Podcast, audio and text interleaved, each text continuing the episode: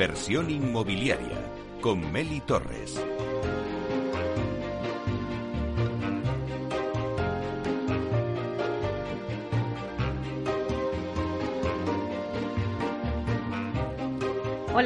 Muy buenos días y bienvenidos a Inversión Inmobiliaria, los viernes con debates especializados. Como siempre, en nuestro programa tratamos de dar voz al sector a través de los micrófonos de Capital Radio y siempre plegados con la actualidad, por lo que hoy os invitamos a escuchar nuestro debate sobre rehabilitación de 12 a 1 en directo desde Capital Radio y también lo podéis escuchar en los podcasts en nuestra página web capitalradio.es.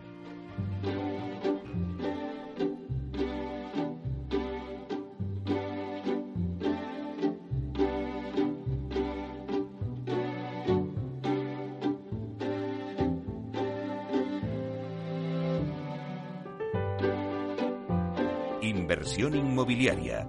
Comienza el debate. Bueno, pues esta sintonía que escuchamos nos anuncia el tiempo del debate y como se anunciaba, hoy hablamos de rehabilitación, que ha sido siempre un poco la gran olvidada del sector inmobiliario. Pero hoy es uno de los retos al que se enfrenta el sector inmobiliario. España cuenta con un parque residencial muy viejo y, según los expertos, pues tendría que rehabilitarse 20 millones de viviendas. Bueno, pues para analizar este mercado, para saber eh, pues todo como mm, la normativa que nos dice sobre rehabilitación. También vamos a hablar de cómo saber el grado de protección de un edificio de cuándo es necesario aplicar el código técnico, de cómo optar a las reducciones fiscales por la rehabilitación y también de la flexibilidad en la implantación de mezclas de usos. Pues bueno, para hablar de todo ello contamos hoy pues con una mesa de lujo. Tenemos hoy con nosotros a Teresa Marzo. Voy a pasar a, presentaros a Teresa Marzo, consejero delegada de ELIS. Vamos a darle bienvenida. Buenos días, Teresa. Hola, Meli. Muchas gracias. Bueno, pues un placer tenerte aquí con nosotros en este debate. Luego tenemos también a Antonio Ruiz Barbarín, que es arquitecto de la Escuela de Arquitectura. Está especializado en rehabilitación y también es miembro de la Comisión de, Patrimonio CIPAM. Buenos días, Antonio. ¿Qué tal? Buenos días. Gracias por estar aquí en un tema tan apasionante. Muy bien, pues la verdad es que para nosotros es un placer que siempre haya en la mesa un arquitecto para que nos dé su opinión. Bueno, pues vamos con el otro Antonio, Antonio Sánchez Recio, que es socio de construcción de PricewaterhouseCoopers. Buenos días, Antonio. ¿Qué tal? Buenos días y encantado de estar en esta mesa tan, tan interesante. Bueno, pues yo creo que tenemos esa otra pata contigo también para que nos hables de, este sector de la rehabilitación. Teníamos también a Mariano Fuentes, que era el, el concejal de urbanismo del Ayuntamiento de Madrid, pero bueno, la agenda, la actualidad, todo lo movido que está ahora mismo, pues el mercado, todo en general ha hecho que al final pues no pudiera venir le mandamos un saludo y le esperamos que venga aquí en nuestros micrófonos de Capital Radio para próximos debates, porque de rehabilitación vamos a hablar mucho, me temo, en todo este 2022. Yo creo que muchas veces lo decimos que es el año de la rehabilitación, o sea, no solamente por los fondos Next Generation que lo están impulsando, sino que yo creo que ya le tocaba, ¿no? Eh, siempre me gusta hacer una ronda por los invitados, como una lluvia de ideas para que el oyente se centre un poco en el debate. Entonces me gustaría, eh, como antes sí que os he dicho que ha sido la gran olvidada, pues yo quiero saber un poco vuestra opinión si, si bueno, pues si al final la rehabilitación ha entrado en la agenda por fin ya del gobierno, si ha pasado ya a un primer plano y qué horizonte tiene a corto plazo la rehabilitación en España. Empezamos contigo, Teresa. Pues bueno, yo creo que sin duda ha entrado en la agenda del Gobierno. Eh, dentro de la componente 2 ¿no? del Plan de Recuperación, Transformación y Resiliencia de España, eh, pues tiene como principal objetivo activar ¿no? en España este sector de la rehabilitación eh, fundamentalmente para que permita generar empleo y actividad económica en el más corto plazo y luego más en el medio y largo plazo, pues conseguir el objetivo de tener un parque de viviendas lo más sostenible posible, ¿no? En este sentido, eh, yo creo que la renovación del parque de viviendas y de edificios, pues eh, se está apostando por enfoques integrales, ¿no? No solo hablando de mejorar la eficiencia energética y las energías renovables eh, que consumen los edificios, sino también mejorar en temas de accesibilidad, ¿no? De, de, mejorar la seguridad en la utilización de los edificios, ¿no? Incluso la transformación digital de los mismos. O sea, que yo creo que tenemos un gran reto por delante importante y que el Gobierno es consciente de ello y lo está incorporando dentro de la agenda. Bueno, me ha gustado eso que ha dicho Teresa de, mm, la transformación digital de los edificios. Estamos hablando mucho de la transformación digital de los sectores, pero bueno, de los edificios también. Antonio, Antonio Ruiz. Eh, pues eh, mira, yo eh, a mí me gusta más hablar más que de rehabilitar, de rehabilitar, ¿no? Porque en el fondo qué perseguimos, lo que perseguimos es vivir en unas ciudades mejores, ¿no? mejores en todos los sentidos, ¿no? No solo vivir en un piso o en una vivienda buena. Si tú luego y en paralelo no se rehabilita eh, la calle, el espacio público, la calidad del aire, eh, no tiene sentido. Por lo tanto, yo creo que, las fuerzas tienes, eh, tienen que converger en, el sentido de hacer una ciudad mucho más agradable y habitable, ¿no?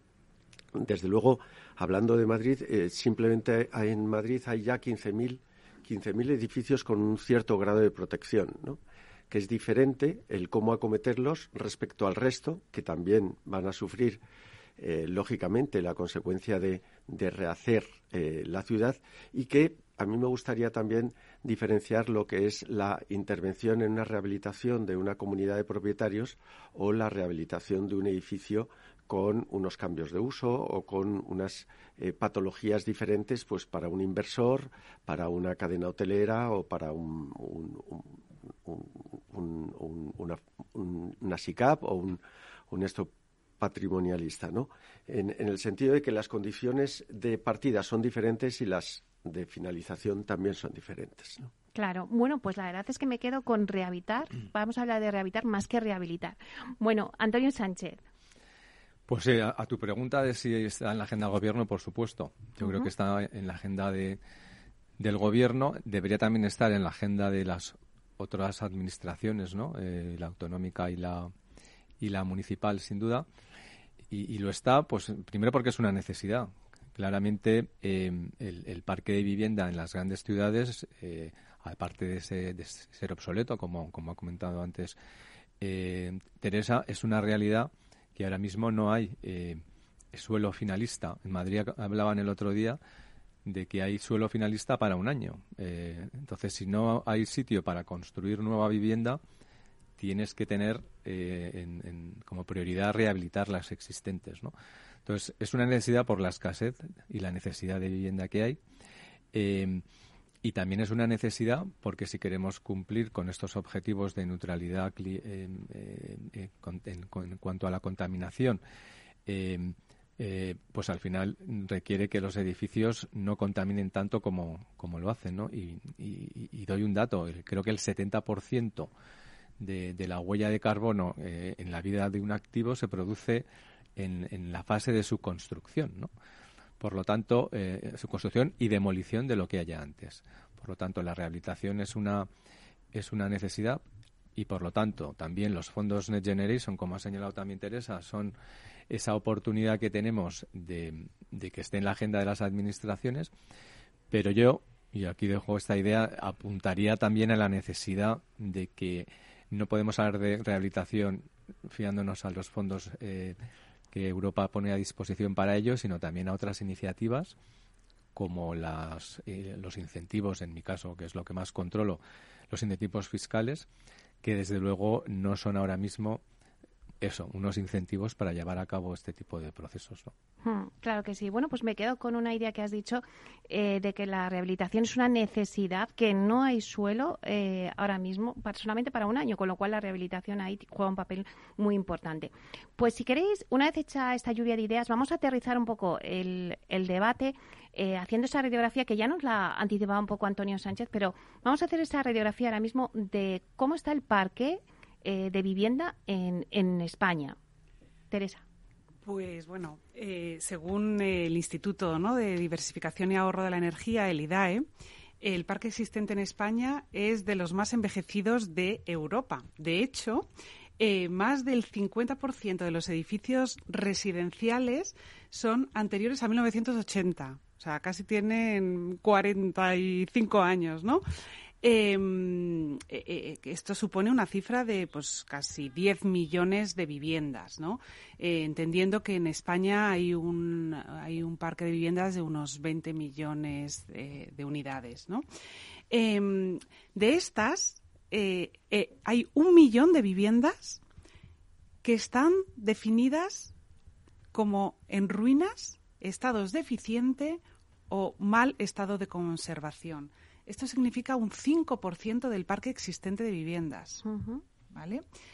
Em, en cuanto a las, eh, los edificios en su comportamiento eh, con respecto a la sostenibilidad, pues el, más del 80% de los edificios eh, emiten emisiones y están calificados como E, F o G. O sea, las peores, ¿no? Las peores. Mm. Y solo un 0,3% del parque de viviendas existente en España es calificación energética A.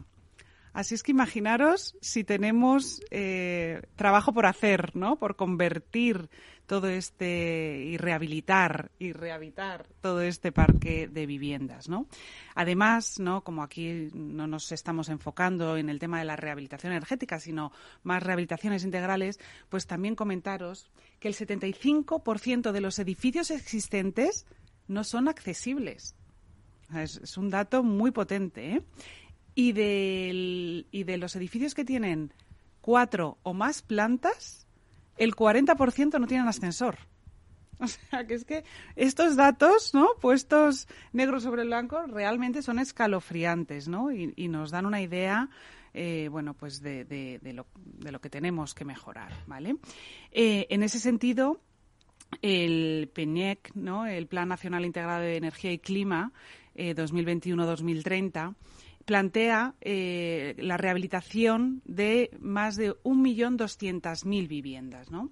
Em, empezando por el año 2021, que se ha cerrado con 30.000 viviendas rehabilitadas, y yendo en aumento hasta alcanzar las 300.000 viviendas rehabilitadas en los últimos años. Esto es un reto enorme que tenemos por delante.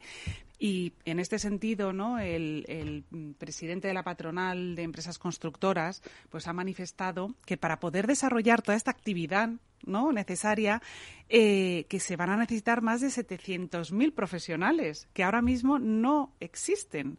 Entonces, bueno, pues desde todos los ámbitos y todas las áreas, pues tenemos que buscar una fórmula y una solución para conseguir mano de obra o, soluciones eh, industrializadas o eh, soluciones alternativas para poder mm, realmente eh, cumplir los objetivos. ¿no? Yo no sé lo que pensáis vosotros, pero pasar de 30.000 a 300.000 viviendas, o sea, es que me parece algo, mm, vamos, imposible.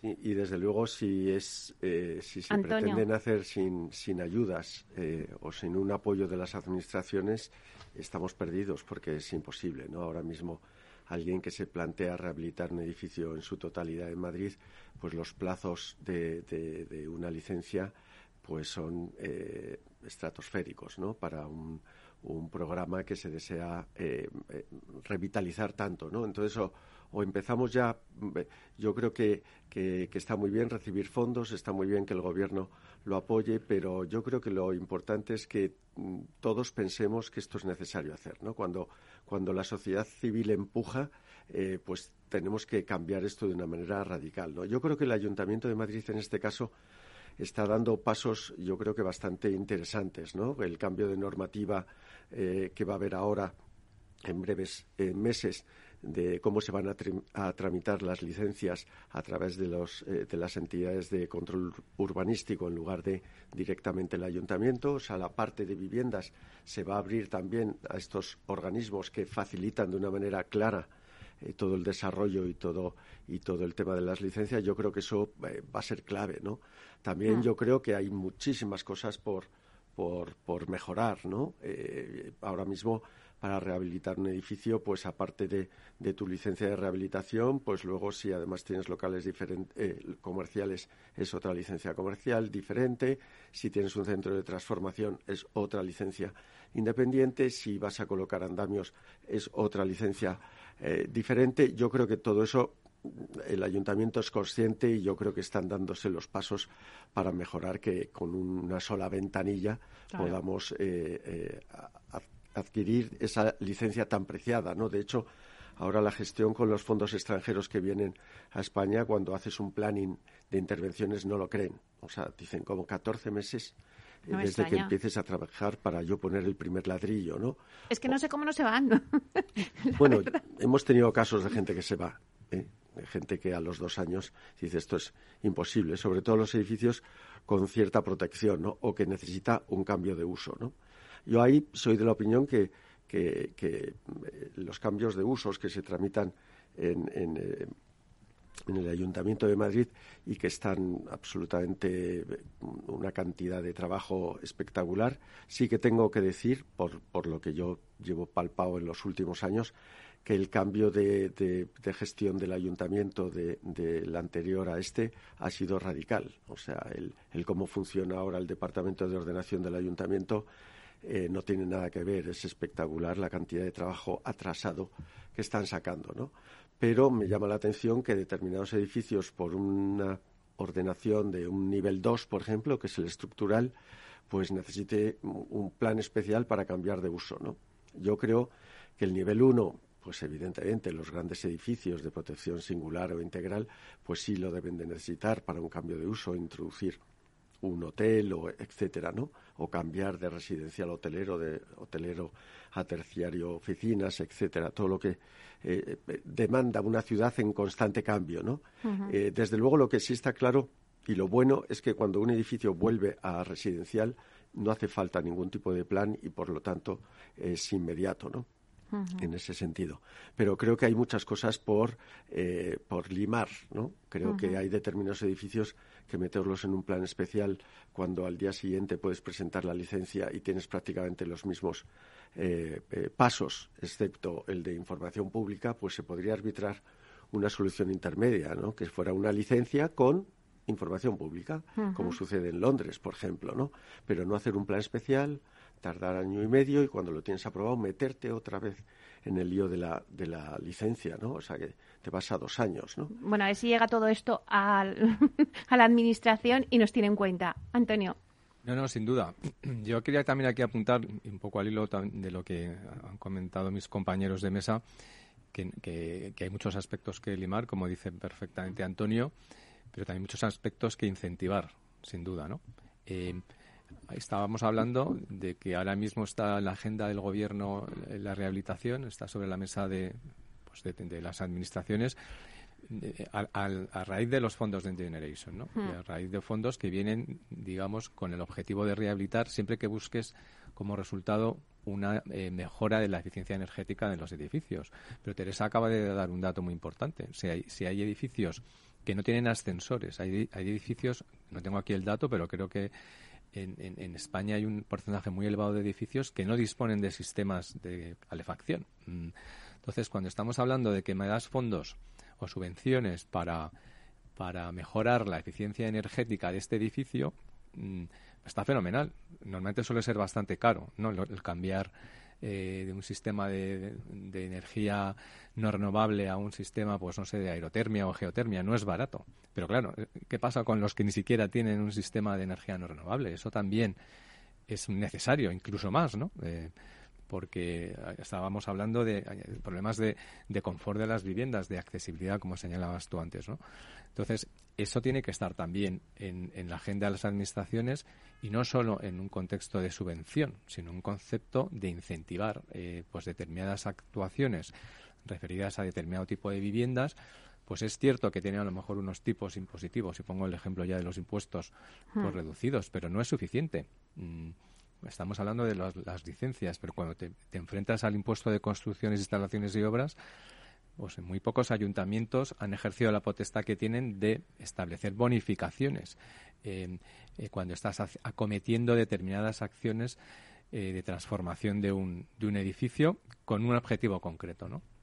Por eso yo creo que el, incentivarlo es importantísimo. Y Antonio también comentaba los fondos de inversión, los, inversores extranjeros que vienen a España eh, a, invertir en el inmobiliario, es dinero que se queda aquí porque además mm, tiene una huella fiscal importantísima. ¿no? El sector inmobiliario es de los que más huella fiscal deja en su actividad.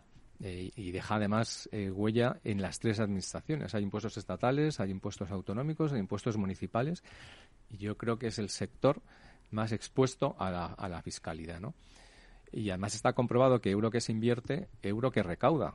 Eh, por lo tanto, yo sigo sin entender muy bien por qué no se, se, se hace más apoyo, se utiliza más la figura de los impuestos para incentivar. ¿no? Luego comentaremos. efectivamente, ha, habido alguna introducción sobre todo en IRPF en octubre del año pasado, pero luego la aplicación práctica no sabemos si va a ser realmente eh, interesante, ¿no? Por los requisitos que se están pidiendo, ¿no? Pero bueno, yo dejaría ahí ese, ese mensaje, ¿no? Que hay que hacer muchas cosas, materia de licencias, agilidad, agilizar tiempos y yo creo que también incentivar este tipo de actividades. Nos queda un minuto. ¿Alguien quiere...? Sí, yo a mí me gustaría puntualizar, lo que dice Antonio y abundar más en, esa idea. ¿no? Yo creo que es, muy diferente la, eh, comunidad de propietarios que necesita mm. poner la calefacción, mejorar su rendimiento eh, ante la huella de carbono, etcétera, y un inversor que decide comprar un edificio e introducir un uso nuevo o, reciclarlo. ¿no? Creo que mm, hay tantas comunidades de propietarios que si no se les da una ayuda, una reducción del impuesto, una mejora en la poder, poder contratar determinado eh, eh, elemento que, sea necesario. ¿no? Va a ser, si no, imposible. Desde luego, es evidente que la ley de accesibilidad, el código técnico, es fundamental y ahí es muy fácil, mm, quiero decir que, que todos los eh, temas de licencias, cuando tienes que aplicar código técnico o accesibilidad, es muy fácil conseguir la licencia muy rápida y muy eficaz en ese sentido. Tendría que ser lo mismo con la inversión que necesitas para ponerla en marcha. Pues lo dejamos ahí, la cogemos un poquito de aire y volvemos. Más es tener una red de asesores a tu lado para ofrecerte un asesoramiento personalizado a la hora de tomar decisiones de inversión. Mucho más es poder decidir cómo y dónde invertir con el mismo apoyo, facilidad e información disponible, pero cómodamente, desde tu ordenador o dispositivo móvil, allí donde estés. En Renta 4 Banco queremos ofrecerte mucho más. Por eso evolucionamos, para que no tengas que elegir. Más cercano, más digital. Renta 4 Banco. ¿Quieres más? ¿Quieres anunciar tu negocio en la radio? Entra en el clubdelaradio.com. La compra es online, pero no os vamos a negar que nos encanta que nos llaméis. El teléfono, olvídate, no te vas a acordar. Entra en el clubdelaradio.com. Tu audio y tu campaña de una forma sencilla y rápida. Contrata anuncios en radio al mejor precio. elclubdelaradio.com. Escuchas Capital Radio, Madrid 105.7, la radio de los líderes. Disfruta de la mejor cocina gallega en Montes de Galicia. Todo un clásico moderno en el barrio de Salamanca. Disfruta de la variada dieta atlántica, de las mejores carnes y pescados tratados con respeto y transparencia y regados con una de las mejores bodegas de la zona. En grupo, en familia o en pareja, Montes de Galicia te ofrece el espacio perfecto en cada ocasión. Todos los lunes de 11 a 12 de la mañana en Capital Radio tienes una cita con Rock and Talent un programa diferente que combina el talento con las canciones de rock más inspiradoras. De la mano de Paloma Orozco conocerás gente emprendedora, las startups más novedosas y las ideas más originales del mundo de la gestión. Rock and Talent. Los lunes nunca fueron tan sorprendentes.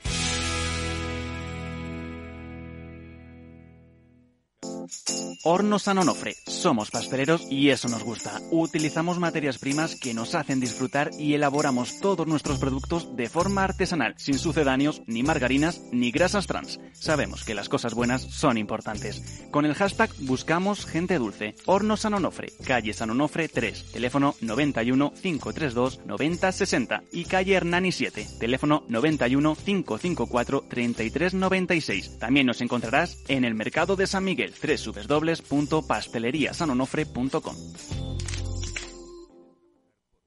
Esto te estás perdiendo si no escuchas a Luis Vicente Muñoz en Capital, La Bolsa y la Vida. Juan Ignacio Crespo, experto financiero. Los bancos centrales pueden crear dinero de la nada, pero no pueden crear microchips de la nada. No te confundas. Capital, La Bolsa y la Vida con Luis Vicente Muñoz, el original.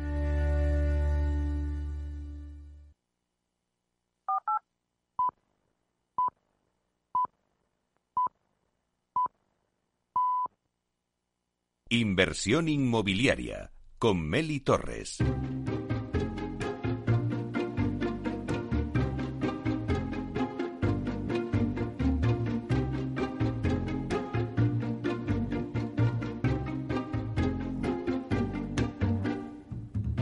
Bueno, pues seguimos con el debate sobre rehabilitación. Voy a hacer un repaso rápido a la mesa que tenemos. Está con nosotros Teresa Mazo, consejera delegada de ELIX. También está Antonio Ruiz Barbarín, que es arquitecto de la Escuela de Arquitectura y también es miembro de la Comisión de Patrimonio CIPAN. Eh, también está Antonio Sánchez Recio, que es socio de construcción de PricewaterhouseCoopers. Eh, hemos puesto ya un poco y hemos sentado las bases, pero me gustaría entrar un poquito ya más en debate con el tema del, grado de protección. ¿no? Antes habéis comentado que por un lado está la rehabilitación de comunidades de propietarios, luego también rehabilitación pues de, de un inversor hacia un edificio en concreto. Claro. Eh, me gustaría, yo no sé si los oyentes están preguntando, pero yo me pregunto, ¿cómo saber el grado de protección, por ejemplo, de un edificio que se considera patrimonio histórico? Y también no sé si podemos meter también en esto eh, el código técnico, cuándo es necesario aplicar el código técnico. Son mm, preguntas que seguro que nuestros oyentes están haciendo. Bueno, pues eh, mira, eh, como decía anteriormente, Madrid, por ejemplo, tiene un patrimonio de edificios con cierto grado de protección de 15.000, que se han aumentado últimamente en la revisión del catálogo con unos 460 nuevos, ¿no? Porque en ese en ese catálogo de edificios protegidos pues no había ningún o prácticamente ningún edificio de los años 40, 50, 60 que claro, a lo largo del, del tiempo y como la pátina del tiempo mantiene cuál es la categoría de cada uno de ellos, pues ha habido que ampliar ese área de protección, yo creo que muy bien He trabajado tanto por el ayuntamiento como por el Colegio de Arquitectos, de esas joyas que teníamos del movimiento moderno y que se estaban destrozando, ¿no? Para evitar que vuelva a pasar el que se derribe la pagoda o tantos edificios mm. tan bonitos que tenía Madrid y que han desaparecido, ¿no? En ese sentido, yo soy pro proteger eh, edificios, pero mm, creo que hay que delimitar claramente las obras que hay que hacer en cada uno de ellos, ¿no?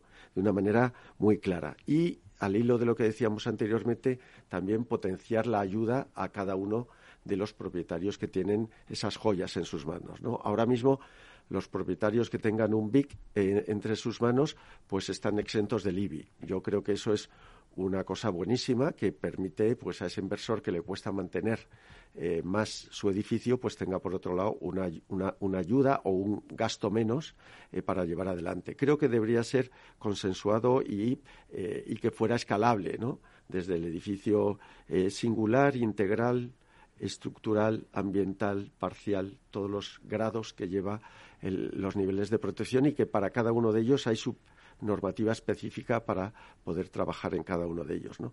De la misma manera, que se incentiva en ese sentido, creo que sería bueno, igual digo, estoy diciendo una barbaridad y que me perdonen los que saben de esto, pero mm, Teresa decía antes que hay eh, más del 50% eh, del parque eh, inmobiliario que tiene un nivel F, G, ¿no?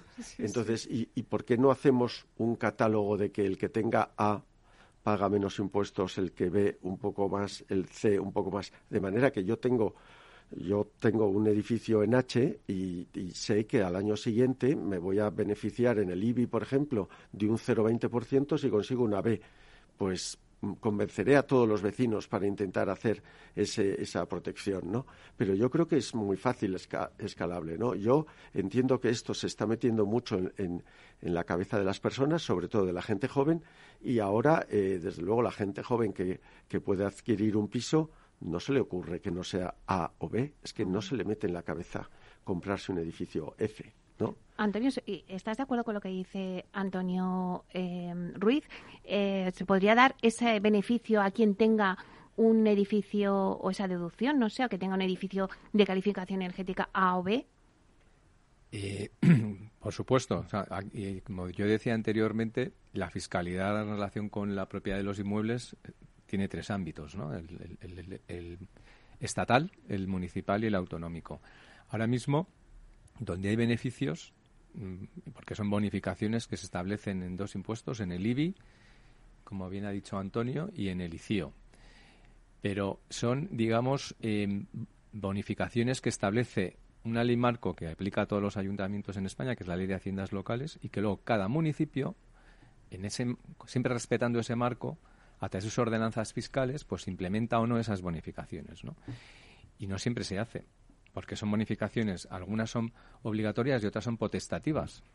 Y la potestativa que ahora mismo existe en, la ley de haciendas locales está referida exclusivamente a la mejora de, em, eh, de, la eficiencia energética apoyándose en, energía solar. Eh, no habla de otras energías. Eso es un error. Es un error total. Es cierto que hay una otro de los de las bonificaciones potestativas que el ayuntamiento puede reducir eh, la factura de, de, licio o de o del IBI si considera que son actuaciones de especial interés para el ayuntamiento. O sea, tienes que encajarlo ahí mm. para que puedas aplicar esa bonificación potestativa. Si no, no, no puedes. ¿no? por ejemplo, la Asociación de Asesores Fiscales lo que propone en este sentido es, es decir, oye, que no sean potestativas, que estén dentro de las obligatorias y que además haya cierto grado de uniformidad, porque no es lo mismo cómo regula una ordenanza de un ayuntamiento, pues a lo mejor en La Coruña, en el Ayuntamiento de La Coruña, si la regula este tipo de bonificaciones al Ayuntamiento de Málaga. Entonces, eh, ahí también se, se requiere cierta claridad. Pero es cierto que nos estamos refiriendo a los impuestos municipales, que es un plano de la fiscalidad. En materia de impuesto autonómico no hay nada en ese sentido. Y si hablamos de los impuestos estatales, eh, y ahí me refiero al impuesto sobre sociedades, tampoco hay nada en ese sentido. Y, si hablamos del impuesto sobre la renta de las personas físicas, es cierto que no había nada hasta octubre del año pasado, que sí que se han aplicado, se han aprobado una serie de deducciones en la cuota del impuesto de la renta de las personas físicas si acometes inversiones relacionadas pues con, con, la, mejora eh, de eficiencia energética de tu, de tu vivienda, ¿no? Pero claro, luego las analizas y requieren que acredites, por un lado, esa mejora en el consumo. Y, hay varios grados de, deducción. Pero es que esa deducción tiene un máximo de 5.000 euros en un caso y un máximo de 7.500 en otro. Cuando estamos hablando de, de tener que llevar adelante una obra de reforma de tu casa en la que tienes que lograr, porque para que accedas a este tipo de bonificación, de deducción, perdón, necesitas o, que obtenga la vivienda el grado de eficiencia A o B y pasar de un, de un F a un A o B, pues va a requerir una obra importante, ya sea de aislamiento, de ventanas, de sistemas de calor, eh, pues con aerotermia, geotermia. Eso es una obra que no todo el mundo se puede permitir. Y luego si al final se traduce en este tipo de deducción en un impuesto, pues está fenomenal, ¿eh? si yo no la critico, pero creo que nos quedamos muy cortos en ese sentido, ¿no? Y que habría en ese, en ese aspecto, pues que ser más ambicioso, sin lugar a dudas. Y luego en ese sentido, eh, yo creo que em, eh, aclarar muy bien cuáles son eh, los términos y el alcance de cada una de las inversiones, ¿no? Hablábamos antes, em, el IVA que, tiene una, un edificio que rehabilitas, si es rehabilitación integral o obra nueva, es un 10%, ¿no? Si es reforma, es un 21%. Y esto te condiciona cómo te van a, designar de alguna manera eh, la fiscalidad de la compra del edificio. Es decir, que si tú vas a través de gran rehabilitación, la compra debería ser por IVA, eh, y, supone un, coste para la operación, si luego te vas a quedar alquilando esas viviendas y si em, es por reforma que tienes un 21% de IVA durante la construcción, la operación, la compra la podrías hacer por ITP, que en el caso de que te quedes alquilando las viviendas y tengas una SOCIMI, pues sería tendrías bonificación sobre ese ITP, ¿no? Entonces, pero claro, esto las administraciones públicas eh, aunque los promotores, las gestoras, tenemos muy claro cuáles son eh, las condiciones que hay que cumplir, entre ellas hay pugna de poder y lucha por llevarse el impuesto, porque claro, un impuesto va a la comunidad eh, autónoma y otro impuesto va a la agencia tributaria, ¿no? Entonces, esto debería pues definirse mejor para que no haya estas diferencias de criterio, ¿no? En ese sentido. Sí, y es que además el, IVA, que es eh, un impuesto, mm, sabemos que el tipo general es el 21, Y si llevamos al plano de una, de una actividad como es el arrendamiento de viviendas, si tú te dedicas a arrendar viviendas, eh, esa operación está exenta de IVA. tú no vas a repercutir IVA a tu inquilino. Pero eso también implica que si tú no repercutes IVA a tu inquilino, el IVA que te repercuten a ti por haber rehabilitado esa vivienda o haber comprado el edificio y haberlo puesto en el mercado de alquiler no es deducible. Y aquí no ha cambiado nada, aquí no se está incentivando nada. Aquí eh, tienes un coste de partida del 21% que tienes que sumar a los costes de tu proyecto, porque como tú no repercutes IVA en el arrendamiento de vivienda, la norma lógicamente te dice, bueno, pues si también soportas IVA en la construcción, en la rehabilitación, en la compra del suelo, etcétera, no es deducible. Y lo mismo pasa con los cambios de uso. Si yo ahora mismo tengo un local donde estoy realizando una actividad económica que no es arrendamiento de vivienda, sino es pues una explotación económica distinta, yo estoy repercutiendo IVA en esa actividad a mis eh, eh, al, inquilino que lo ocupa para realizar esa actividad, pero también me puedo deducir el IVA que soporto. Sin embargo, si yo ahora ese edificio, ese activo inmobiliario le cambio el uso a residencial para alquilar, eh, no paso de hacer una actividad que está sujeta al IVA a una actividad que está exenta del mismo. Y por lo tanto paso de poder reducir el coste del IVA y, recuperarlo a que sea un coste más de mi proyecto. O sea, no hay nada que incentive esta actividad, más allá de lo que hemos hablado antes de alguna bonificación en el impuesto en algún impuesto municipal y esto que nos están diciendo ahora que, que está de aplicación desde el año pasado durante el año 2022 para el IRPF, ¿no? Eh, por lo tanto, estoy de acuerdo contigo, Teresa. la fiscalidad es muchas veces no es un stopper, porque obviamente si hay que hacer la actividad la tienes que hacer, pero es cierto que te sueles ir a sitios donde te respeten un poco más en, ese sentido y no tengas una carga tributaria demasiado gravosa con que te haga el, proyecto que a lo mejor no sea tan rentable como en otras localizaciones. ¿no? Y el IVA, cuando es un coste, es uno de ellos. Acabáis de, mencionar los cambios de uso. Me parece muy interesante. Eh, Antonio. Sí, al hilo de lo que decía Antonio eh, en el tema del cambio de uso, particularmente esa transformación que está sufriendo nuestras ciudades tan radical, ¿no? De, por la falta de viviendas, precisamente por falta de suelo finalista y estar vacíos tal cantidad de locales comerciales, pues genera que la, propia sociedad reconvierte eso en viviendas, ¿no? Por lo tanto, esa fuerza eh, ahora mismo de la sociedad pidiendo que, se, se, repercuta ese cambio de uso de una manera radical, de cara a las licencias, yo creo que está apoyado en el sentido de que es muy fácil el trámite, pero efectivamente de cara a la fiscalidad me parece eh, alucinante, ¿no? Por lo tanto, si, si de verdad queremos transformar la ciudad, transformar eh, eh, esos espacios comerciales que antes eran tan dramáticos, ¿no? Y que a nivel de patrimonio, por ejemplo, en los últimos 20 años pues yo creo que la, la, visión de la ciudad en la parte baja eh, pues ha mejorado enormemente, ¿no? Cuando antes lo primero que se hacía era destrozar los bajos en los años 60 y en cualquier tipo de edificio colocar eh, grandes acristalamientos, yo creo que ahora paseas por la ciudad y esa, esa, esa pelea durante 20 años pues ya está teniendo su éxito, ¿no? Igual que ahora va a pasar y está pasando con las cubiertas, ¿no? el, el, tema de la energía y el, el, ir a cambios sustanciales en el sistema de, acondicionamiento de las viviendas en cuanto a instalaciones, pues está permitiendo liberar muchísimo espacio de nuestras terrazas, ¿no? Eh, tanto a nivel colectivo como a nivel privado, ¿no? Creo que Madrid va a cambiar radicalmente su percepción de cómo son sus tejados, ¿no? Ahora mismo todo el mundo tiene en la mente cómo son los tejados de París o de, o de, o de Viena y, dices, qué maravilla, qué joya, no tienen aires acondicionados, ¿no? No tienen... Y yo creo que ahora tenemos una oportunidad fantástica de la de cantidad de licencias que se están produciendo para mejorar esas condiciones en esos espacios que pueden hacer compatible los paneles solares con un uso de, de, espacios de ocio arriba, incluso zonas de trabajo en los lugares de, oficinas, las cubiertas las estamos recuperando como lugares de trabajo y de relación entre, entre la gente. Yo creo que eso se tiene que apoyar, creo que, que, eso es necesario porque lo está demandando no solo la sociedad, sino el medio ambiente y poner menos trabas a la introducción de los paneles solares, a la mejora de esas eh, instalaciones. ¿no? Creo que la ciudad va a cambiar arriba y abajo, pero y no a golpe de subvención, porque yo creo que, que eso genera otro tipo de sociedad y otro tipo de ciudad. Yo soy más en, la línea de, de, lo que estás diciendo tú, ¿no? Yo no quiero dinero, sino yo quiero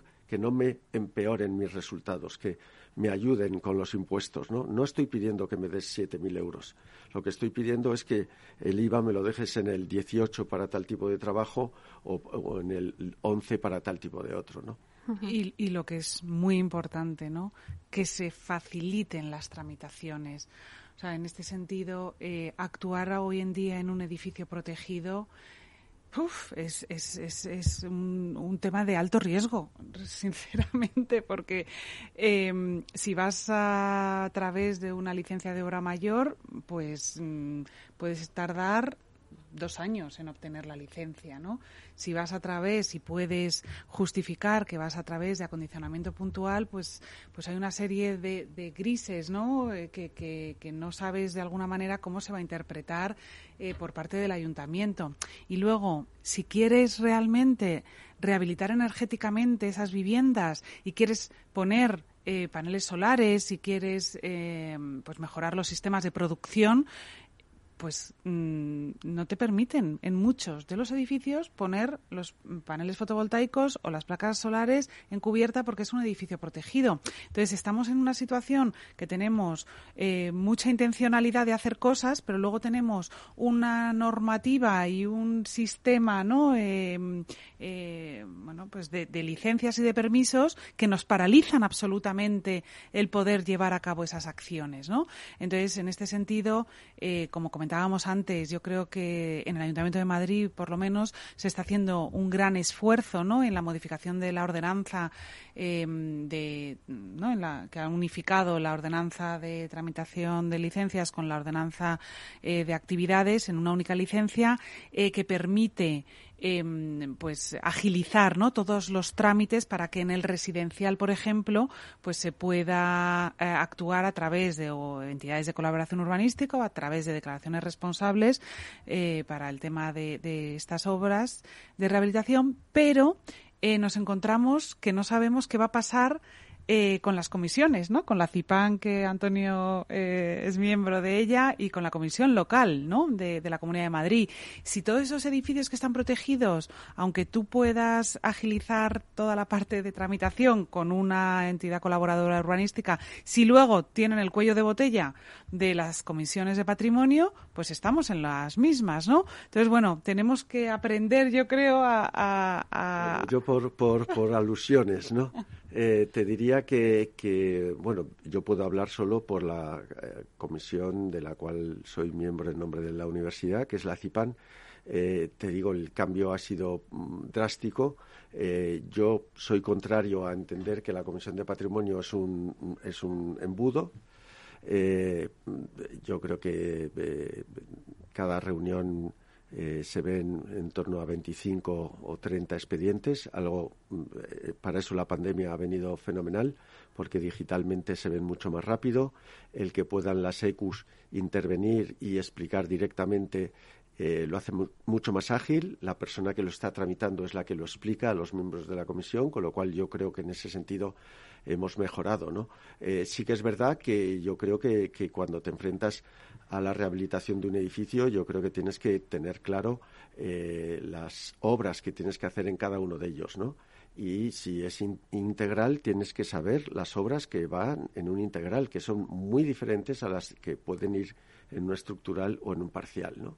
Y muchas de las veces nos encontramos pues que en eso no se controla de la misma manera, ¿no? Que en un integral se pretenden hacer obras eh, como a un ambiental y viceversa. Por lo tanto, es importante cuando adquieres un inmueble saber qué catalogación tiene y hasta dónde puedes ir. Y respecto al tema de los paneles solares, tiene que ver mucho con eso. Depende mucho la catalogación del edificio. Lo que sí es evidente y, sí de, cara a la comisión eh, nos, empeñamos en que esa esa tecnología no sea visible desde la calle, desde el espacio público, ¿no? Entonces se solicita que siempre los paneles estén en los faldones interiores de los patios, buscando la orientación eh, mejor, evidentemente, eh, para el rendimiento de los paneles, pero que no tengamos pasando por la calle, igual que antes teníamos destrozados los locales comerciales, pues que ahora tengamos todo como si viviéramos en un en una esto de paneles solares. Yo creo que está bien la connotación de llevarlos hacia adentro. La dificultad es que determinados edificios pues por su orientación lo tienen más complicado, pero luego hay energías alternativas como la aerotermia o la geotermia, ¿no? Geotermia se está haciendo en Madrid ahora bastante habitualmente en el casco histórico, ¿no? Eh, y, los números salen. Eh, de hecho, tengo el número en mente ahora de, una promoción de 30 viviendas hecha en el, en el interior de Madrid y los ahorros energéticos con toda la subida desde hace tres años es del 60% en el recibo de cada vecino, ¿no? El 60% menos desde que se ha instalado la geotermia, ¿no? Entonces yo creo que lo bueno es que la tecnología nos permite ahora no ir en una sola dirección, sino en varias, ¿no? Y yo creo que esa es la riqueza del planteamiento actual que tenemos ahora mismo, que no solo hay un camino, hay varios. Sí, perdón, pero ahí en ese, en ese caso me gustaría apuntar que yo creo que, que sería muy importante, ¿no? Que, que se, de alguna manera, eh, se autorizaran las eh, operaciones ¿no? o, los proyectos que mejoraran el edificio. Es decir, cuando a un técnico del ayuntamiento le llega un proyecto ¿no? Eh, de rehabilitación de un edificio que por normativa tiene que cumplir código técnico y muchas veces es que es inviable. O sea, es que tú en un edificio antiguo del centro que tienes dos viviendas por planta, que tienes la escalera en el centro y que además tienes que implantar un ascensor porque no tiene ascensor y, y, desde el ayuntamiento te dicen es que mm, según como tienes más de cinco plantas necesitas vestíbulo de independencia y es que es inviable, o sea, geométricamente es inviable, físicamente no se puede. Entonces, bueno, todo esto complejiza mucho la rehabilitación real, ¿no? Entonces, eh, bueno, pues al final yo y, es verdad que los técnicos están en su derecho de hacer cumplir la normativa, ¿no?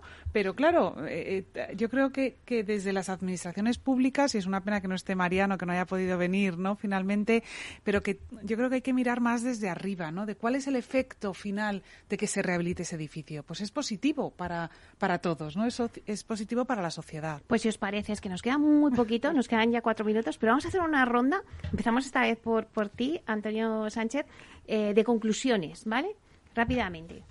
¿Cuál sería la conclusión de este debate, Antonio? Pues yo la conclusión la formalizaría en, forma de carta a los Reyes Magos. ¿no? O sea, claramente hemos concluido que la, rehabilitación es necesaria, no hay otra forma de facilitar la necesidad de viviendas que, tiene nuestro país, en particular determinadas ciudades, y, tampoco hay otra forma de contribuir a, que sean más sostenibles eh, y que todo este proceso de adaptación eh, sea más eficiente desde el punto de vista eh, energético, ¿no? Y, mi carta a los Reyes Magos se centraría en que las tres administraciones pues fueran conscientes de que no, es, no, están, no estamos pidiendo que nos que nos ahorren impuestos, ¿no? Es que estamos diciendo que incentiven fiscalmente este tipo de actuaciones porque seguro, porque está comprobado y, en, otros países lo hemos visto, que todo ahorro fiscal en ese sentido eh, o bonificación fiscal, incentivo fiscal, retorna siempre eh, en huella fiscal pues por la actividad que se realiza, por la rehabilitación de los entornos, el, reactivarlos económicamente, al final revierte a las administraciones eh, esos incentivos fiscales que teóricamente parece que les cuesta que les cuesta mucho dar, ¿no?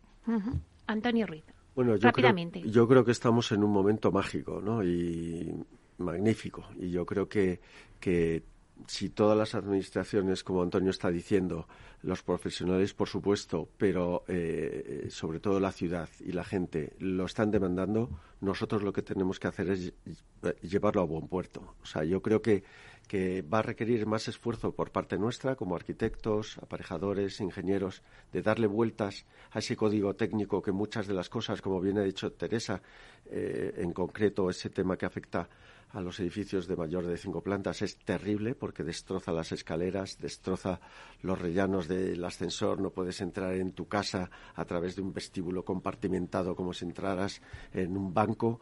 Eh, eso hay que mejorarlo y yo entiendo que se debe de mejorar con la tecnología que, y, y la técnica que tenemos encima de la mesa, pero creo que es un momento mágico y que hay que saberlo aprovechar. Teresa. Bueno, pues ya han hablado de, las ayudas, eh, oportunidad absoluta de los fondos Next Generation. Eh, hemos hablado de la colaboración público-privada, fundamental, tener un marco jurídico y normativo estable que dé seguridad al ciudadano y al inversor, que agilice la tramitación de las licencias eh, y, de los plazos ¿no? para poder obtener pues los permisos necesarios. Y, en mi opinión, eh, siempre que se mejoren las condiciones previas de un edificio, debería ser suficiente para obtener las licencias y permisos necesarios para rehabilitar, ¿no? Bueno, pues la verdad es que ha sido un placer. Yo creo que de esto podríamos hablar, vamos, horas y horas, pero bueno, hay otros programas, así que hay que dar paso, pero seguro que vamos a hablar muchas más veces y, me encantaría tener otra vez de nuevo esta mesa para seguir hablando sobre rehabilitación, porque creo que, va a ser el año de la rehabilitación, impulsado por los fondos, como decíais antes o no, pero bueno, vamos a estar hablando mucho, así que eh, os doy las gracias. Muchísimas gracias, Teresa Marzo, consejera delegada de ELIS. Gracias, Teresa. Muchas gracias a ti. Gracias también a Antonio Ruiz Barbarín, arquitecto. Muchísimas gracias, Antonio. Vosotros. Gracias también a Antonio Sánchez Recio, socio de construcción de PricewaterhouseCoopers. Muchísimas gracias. Gracias a vosotros. Y bueno, a ustedes, señores y señoras que nos escuchan al otro lado de las ondas, gracias por estar ahí y compartir este espacio con nosotros. Gracias también de parte del equipo que hace posible este espacio, de Félix Franco en la realización técnica y de quien les habla, Meli Torres. Les esperamos el próximo jueves en Inversión Inmobiliaria. Hasta entonces, que sean felices.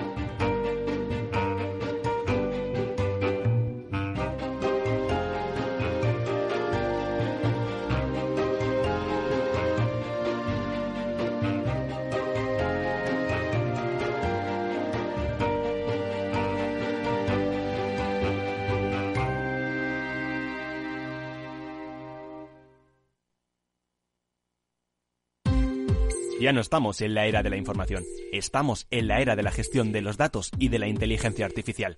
El tratamiento inteligente de estos datos proporciona un valor enorme a las empresas en sus procesos de negocio. En Piper Lab ayudamos a nuestros clientes a tomar decisiones de negocio basadas en datos. Escúchanos todos los lunes en el espacio de Big Data de Capital, la Bolsa y la Vida. Capital Radio Madrid 105.7 Disfruta de la mejor cocina gallega en Montes de Galicia. Todo un clásico moderno en el barrio de Salamanca. Disfruta de la variada dieta atlántica, de las mejores carnes y pescados tratados con respeto y transparencia y regados con una de las mejores bodegas de la zona. En grupo, en familia o en pareja, Montes de Galicia te ofrece el espacio perfecto en cada ocasión. Esto te estás perdiendo si no escuchas a Rocío Arbiza en Mercado Abierto. Hernán Cortés, socio fundador de la gestora Olea Gestión y cogestor del fondo Olea Neutral.